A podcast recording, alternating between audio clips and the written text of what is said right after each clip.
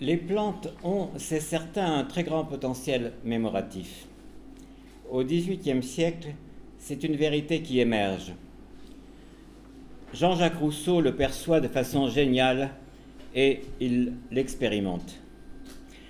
Dans les rêveries du promeneur solitaire, il dit Toutes mes plantes de botanique, toutes mes courses, les diverses impressions du local, des objets qui m'ont frappé, les idées qui m'a fait naître, les incidents qui s'y sont mêlés, tout cela m'a laissé des impressions qui ne se renouvellent pas et l'aspect des plantes herborisées dans les mêmes lieux.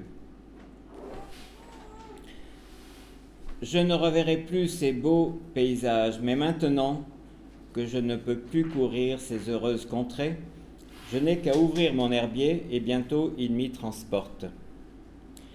Les fragments des plantes que j'y ai cueillis suffisent pour me rappeler tout ce magnifique spectacle.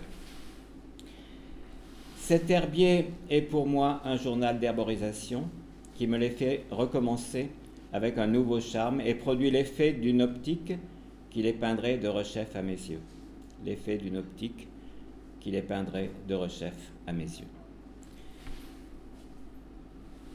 L'herbier a cette originalité absolue de ranger dans un livre des fragments du réel.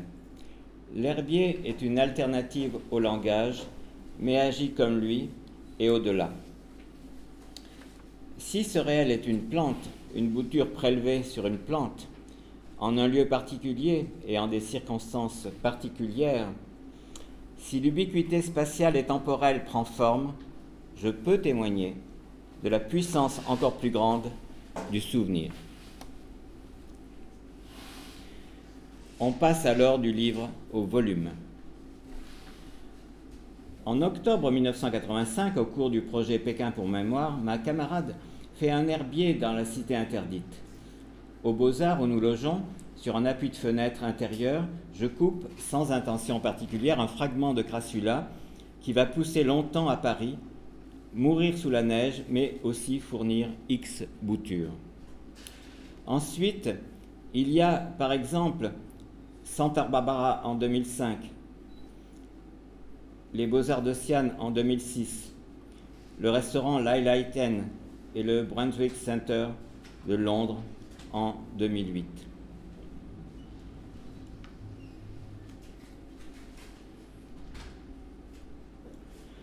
Dans le 17e arrondissement, non loin de l'appartement de Gilles Deleuze, je revois une crassula morte devant un restaurant où un, un prélèvement a eu lieu quelques mois avant mais une occurrence de cette plante continue à vivre. Sils Maria en 2009, le château familial de Brison-Saint-Innocent en 2009, Genève en 2010, Kyoto en 2011. Aperçu dans l'obscurité et dans un froid glacial au sortir du musée d'art contemporain de Tokyo le 14 décembre 2007, la crassula d'un petit restaurant comptoir donne lieu en juillet 2011, puis en septembre 2013 à de nouveaux prélèvements. La crassula d'origine est codée dièse 0. Celles que je prélève sont dièse 1.1 dièse 1.2, dièse 1.3. Si des boutures sont faites sur ces boutures, elles sont codées dièse 2.1, dièse 2.2, dièse 2.3. Ma collection va bien au-delà de ces 32 occurrences exposées et de toutes les occurrences rencontrées. Les crassulas sont ici, elles sont aussi ailleurs. Elles sont ubiquistes dans l'espace, mais aussi dans le temps. Peut-être s'agit-il de la même plante, sans âge, presque partout. La somme de toutes les bifurcations qui les constituent donne au volume cloné ubiquiste son potentiel mémoratif. On reviendra ailleurs sur ça.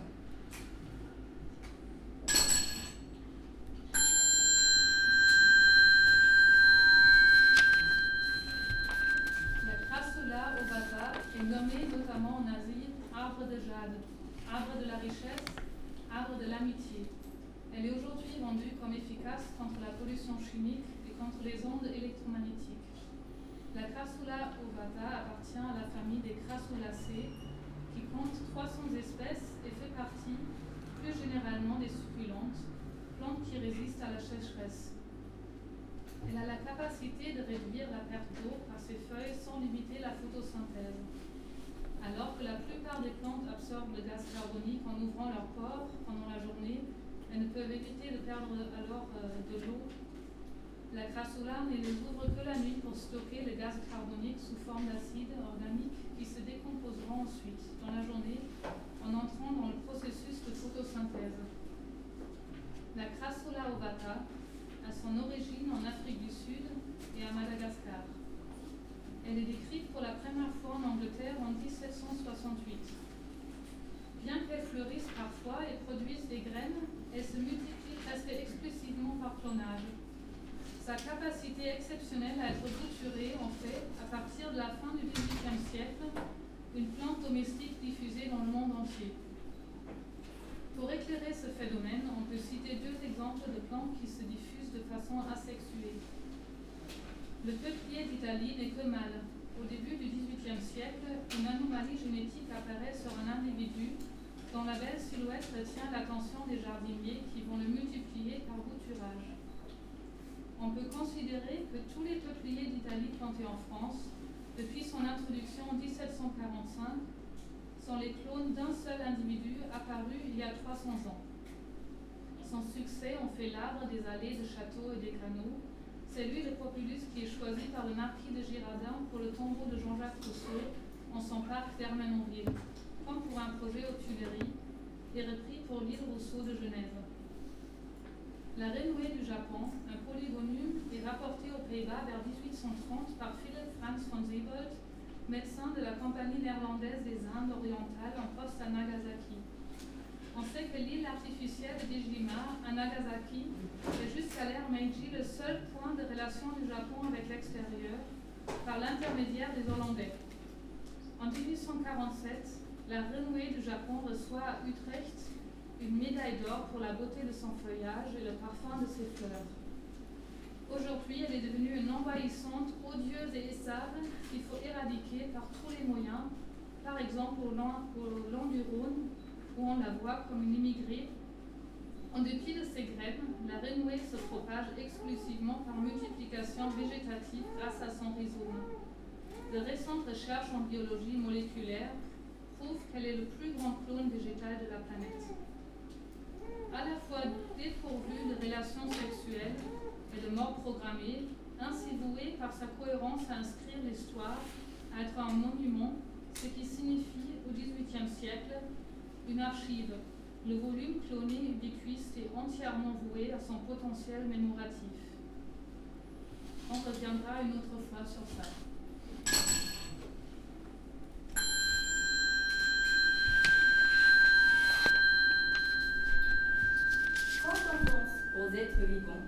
On oublie souvent les plantes.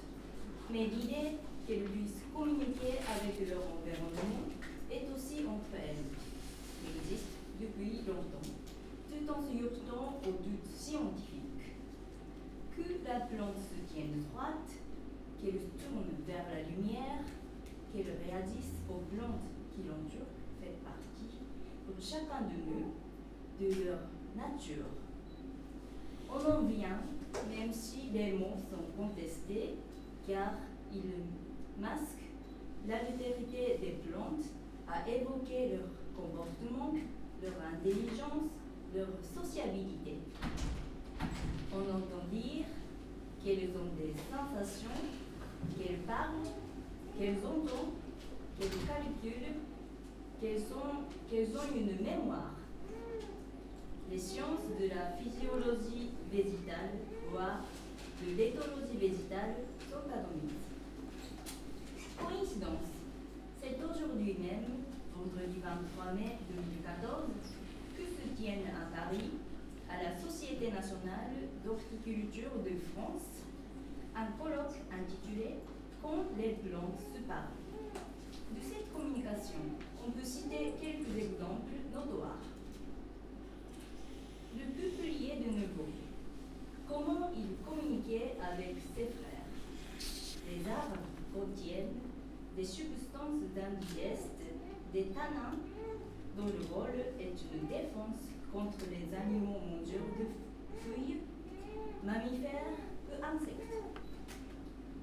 Sur des peupliers, l'expérience est faite de déchirer des fruits. La mesure des tanins des autres fruits montre doublement dans les deux jours qui suivent. Mais surtout, la teneur en tanin des feuilles des arbres voisins augmente de 60%. Ils sont donc avertis du risque d'apparition. Les messages sont des éléments chimiques émis dans l'air ou transmis dans le sol par les racines. En Afrique du Sud, c'est la mort d'antilope poulue qui met en évidence la réaction semblable d'un acacia. L'analyse de l'air montre alors une forte concentration de phéromones, molécules émises par les acacias et perçues comme signaux par les autres arbres pour faire de leur feuillage un poison. Les antilopes le savent et avancent contre le vent. Expériences récentes qui isolent les relations chimiques des plantes montrent que les messages peuvent être sonores. Les plantes réagissent en outre aux ondes électromagnétiques et aux champs magnétiques locaux grâce à des protéines de sensibilité optique et magnétique qui existent aussi chez les oiseaux migrateurs. On sait que chaque, euh, certaines plantes, comme la démodium danse, elles sont sensibles à des sons, à des musiques. Mais on ne sait pas comment ça marche. On ne sait pas à quoi ça sert. Peut-être à communiquer. Ne les nommons pas les plantes télégraphes? Elle rappelle que les plantes sont beaucoup plus mobiles. Elles sont mobiles dans leur croissance pour tracer le chemin de leurs racines ou pour s'accrocher à des supports. Elles sont mobiles par rapport à l'environnement du milieu magnétique, solide, vivant. Elles sont mobiles par leur reproduction et multiplication. Elles savent se faire transporter, n'est-ce pas Pour voyager que les plantes se font si séduisantes. Elles appartiennent aussi aux immobiles, à ces entités dont la mobilité est virtuelle, inter interactive, codée par des langages. Les crassulas, clones ubiquistes, relèvent de l'écriture de la lecture. On a donc une autre bonne raison de les nommer volumes. On reviendra une autre fois sur ça.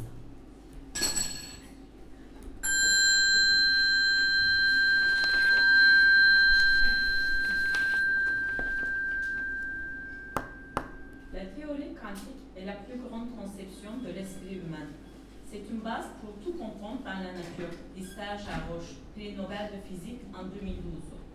Rien ne saurait être expliqué fondamentalement aujourd'hui sans la réalité quantique, y compris à notre échelle. Que la table soit solide et que les objets qu'on y pose ne la traversent pas, que le verre soit transparent, que le ciel soit bleu. Tous les objets de la technologie moderne avec lesquels nous vivons, les lasers, les transistors, les ordinateurs, le scanner, le GPS et ses horloges atomiques, les téléphones portables, mais aussi les cartons, sont basés sur la compréhension quantique du monde. Deux objets en, en état d'implication quantique sont par définition inséparables, même s'ils sont séparés par de grandes distances. Leurs propriétés physiques sont en corrélation on ne peut les attribuer indépendamment allant d'eux. Ils doivent dès lors être considérés comme un système unique et leur comportement est qualifié de non local. Dans la logique quantique, un système peut être à la fois dans deux états. Le chat de Schrödinger est devenu un best-seller, même si l'on ne sait pas bien de quoi il s'agit. On oublie généralement que ce chat, à la fois vivant et mort, est pour le savant Erwin Schrödinger une fable destinée à souligner le caractère paradoxal de la théorie quantique à laquelle il contribue. Mais il y a maintenant ce qu'on peut voir comme un paradoxe de paradoxe, car des expériences in vivo mettent en scène cette expérience de pensée et font la preuve de la possible superposition à l'échelle quantique de deux états opposés. La question de l'échelle renvoie à la frontière entre le monde quantique et le monde classique. Il est fondamental que la mesure ou l'observation détruise la dimension quantique. La notion de décohérence est passionnante, puisqu'elle permet d'expliquer que ce sont les innombrables interactions avec leur environnement qui font perdre aux objets macroscopiques leur propriété quantique, superposition et interférence. L'information quantique, les téléportations quantiques sont en cours d'invention. Habituellement, dans les télécommunications, l'information est portée par des transferts électromagnétiques. Dans la téléportation, il y a information par changement d'état. L'information ne voyage pas du point A au point B, elle apparaît au point B et disparaît du point A lorsqu'on la lit au point B. Ceci est possible parce que les unités émettrices et réceptrices sont en état d'intrication. Elles forment un système unique et présentent les mêmes propriétés, même à distance. On peut alors comprendre qu'utiliser aujourd'hui pour des messages par exemple entre une banque de Lausanne et une banque de Genève, la téléportation est par nature impossible à espionner ou à cloner. Il y a clone et clone. Le clonage, le clonage macroscopique est autorisé. La crossfire est un objet classique et vivant mais il appartient aussi, comme le reste, au monde quantique. Même si c'est par métaphore, le modèle quantique non local, exempté de toute médiation classique, ouvre la voie à un partage d'expériences mémoratives qui résidera dans le volume cloné ubiquiste. On reviendra une autre fois sur ça.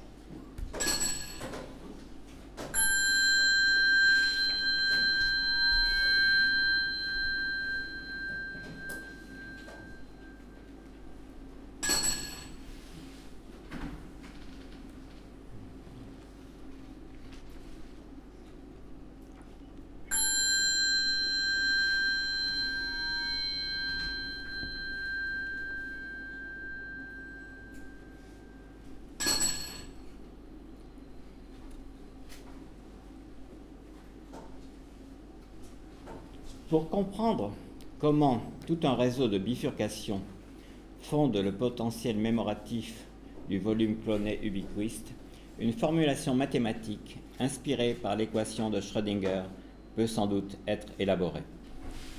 Je demande à Karim, astronome et cosmologue. Voici la fin de sa contribution. Comment tu te souviens en projetant l'état de tous tes objets, tout ce que tu sais de tes crassulas, tout ce mélange de fonctions d'onde sur la direction particulière d'une crassula. Ça s'écrit comme ça, psi étoile J, bras, opérateur de projection, multiplié par psi. Je projette tout là-dessus. Si je me souviens d'une crassula avec laquelle je n'ai aucune interaction, la définition est tout simplement psi étoile j psi j. Maintenant, sur psi tilde avec des interactions, ce qui se passe, c'est psi étoile j de psi bar tilde. C'est la somme des psi étoile j que je fais interagir avec le hi, grand hi, hein, de psi i. Dans le cas où je n'ai pas de mélange, je retrouve psi étoile j bar hj de psi j. Il n'y a rien de changé. Mais euh, si ça se passe mal, si se passe quelque chose, j'ai un mélange entre deux états. Dans ce cas, j'ai psi étoile J et je projette toujours la même chose, H0 JL, psi J, et c'est ça qui est nouveau. Plus, plus bras psi étoile J, epsilon I moins 1 de psi I moins 1. S'il n'y avait pas cet epsilon, ce truc ferait zéro. Mais epsilon a transformé un peu ceci, quelque chose qui se projette là. Ton interaction a transformé la chose en quelque chose qui ressemble à autre chose qui se projette dans la même direction. Je crois que tu as juste à parler de mélange. C'est exactement ce mélange de la téléportation quantique. Tu mélanges deux états, tu le reprojettes sur un seul état, et tu dis, ça a été informé.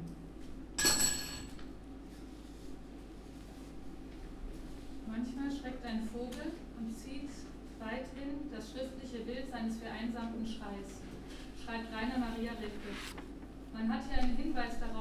Gesehen, dass jeder Ton, selbst wenn dieser aufgenommen und wiederholt werden kann, sich immer wieder anders in der Zeit entfaltet. Jede akustische Erfahrung geht somit mit einem Gefühl der Veränderung und der Zeit, die vergeht, einher. Friedrich Kittler zitiert aus Goethe spricht in den Phonographen 1916 von Salomo Friedländer. Professor Abnossab Schor stellt Forschungen an, um die Stimme von Johann Wolfgang von Goethe aufzunehmen und wiederzugeben.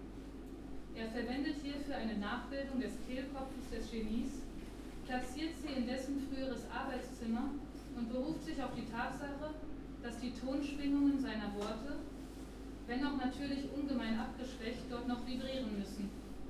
Ähnlich dieser Schwingungen oder auch der eingefrorenen Worte, die Rabelais beschreibt, zeugt die Allgegenwärtigkeit der Krassole von einer Zeit, die vergangen, aber auch im Kommen ist, die, die wir erfassen können, die uns immer aber auch entgeht.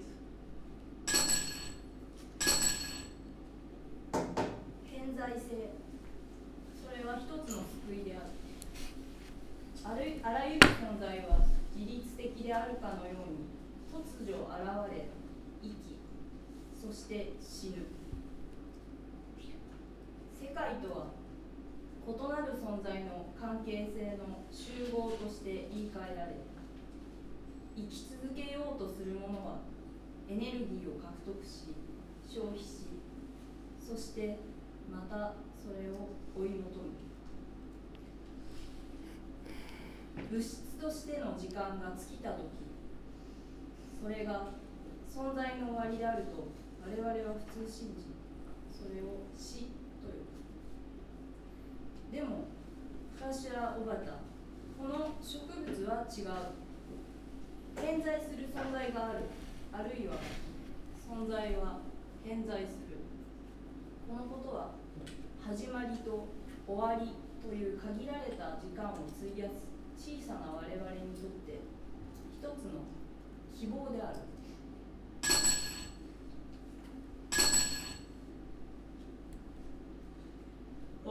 Karmaşası atom altı düzeyde nesnelerin birbirleriyle ilişkisini, bağlantısını açıklar.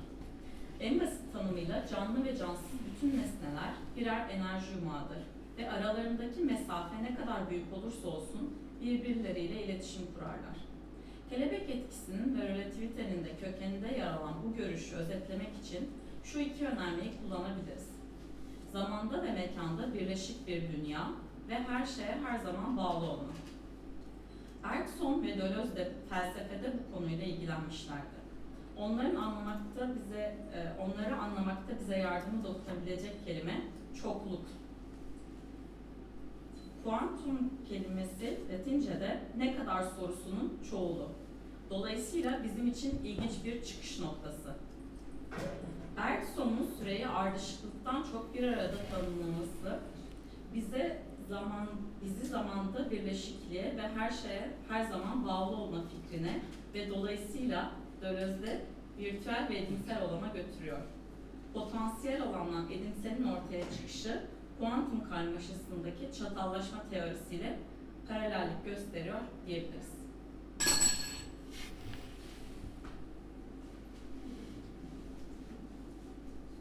Anna Zeit, Miki Okubo, Tutschek, Play.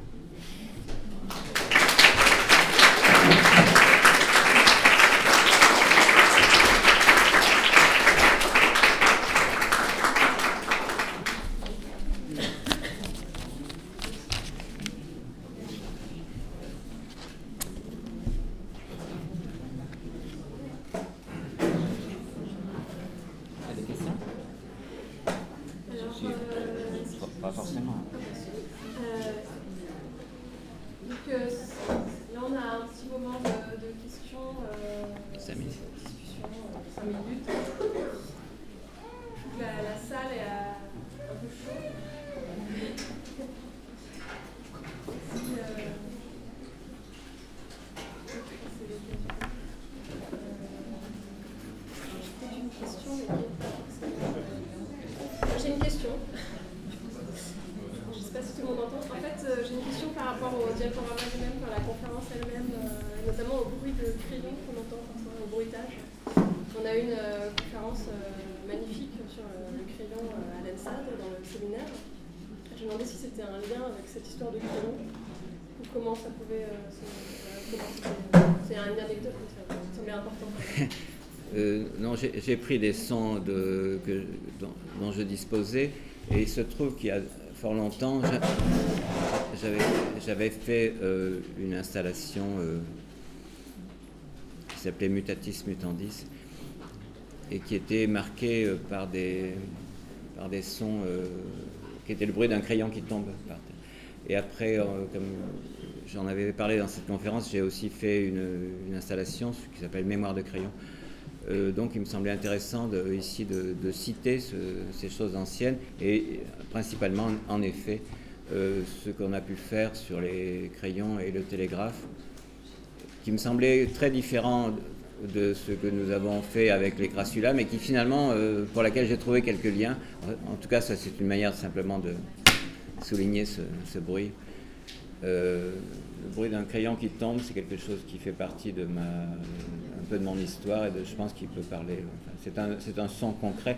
De la même façon que l'autre son que vous entendez, c'est le son d'un timbre qui est, que j'ai utilisé dans l'installation qui s'appelle les Vigilambules, qui, est- qui s'est faite dans un temple à, Kyoto. Et c'est un, donc là, ça évoque plutôt l'univers de, d'exercice du bouddhisme. Il y a aussi une, encore une question c'est par rapport au- à l'installation donc, euh, qui est dans la pièce à côté. Au moment quand on, on discutait, euh, tu disais que euh, le, le questionnement que tu avais, c'était pourquoi finalement ces plantes communiquaient entre elles alors que c'était des clones. Je ne sais pas si ça t'intéresse de commenter un peu.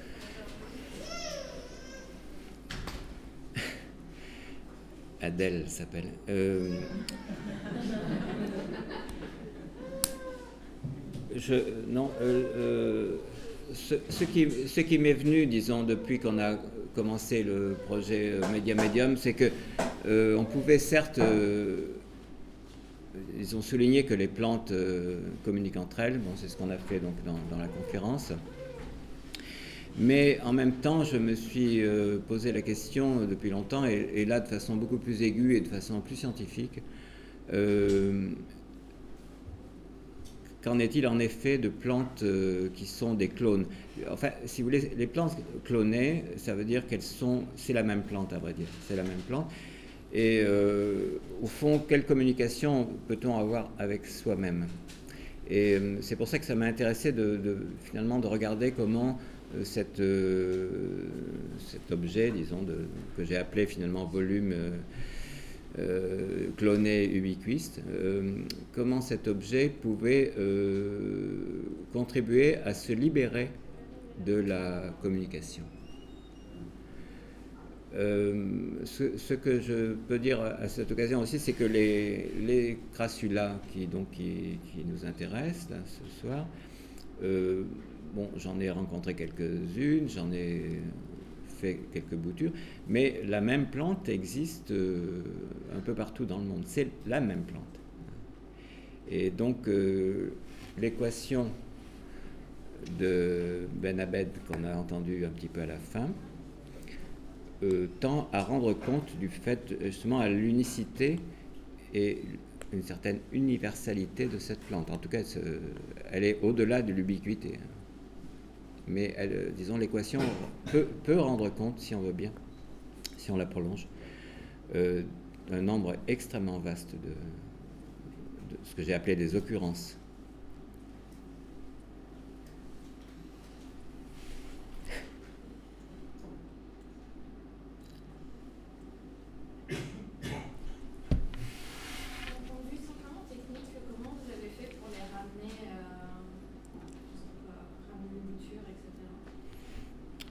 Une photo qui, qui montre comment j'ai fait.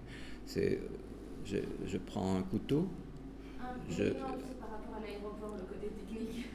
Non, je, je, répète, je, je, répète, je prends un couteau suisse que j'ai dans la poche, je, je coupe euh, un fragment, une petite, euh, je la mets elle-même dans ma poche, cette, euh, ces, ces, petites feuilles.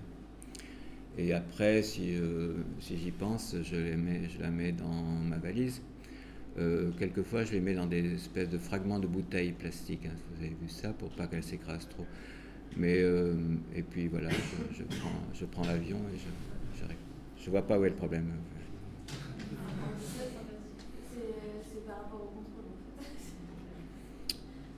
Oui, euh, de toute façon, euh, quand on a acheté les lampes pour les éclairer, on a, nous a dit que c'était des plantes pour faire de, pour élever de, vous savez quoi? Donc on est sous contrôle. On le savait. Non, je n'ai jamais pensé que ça puisse être interdit. Ça, n'est pas interdit. Absolument pas.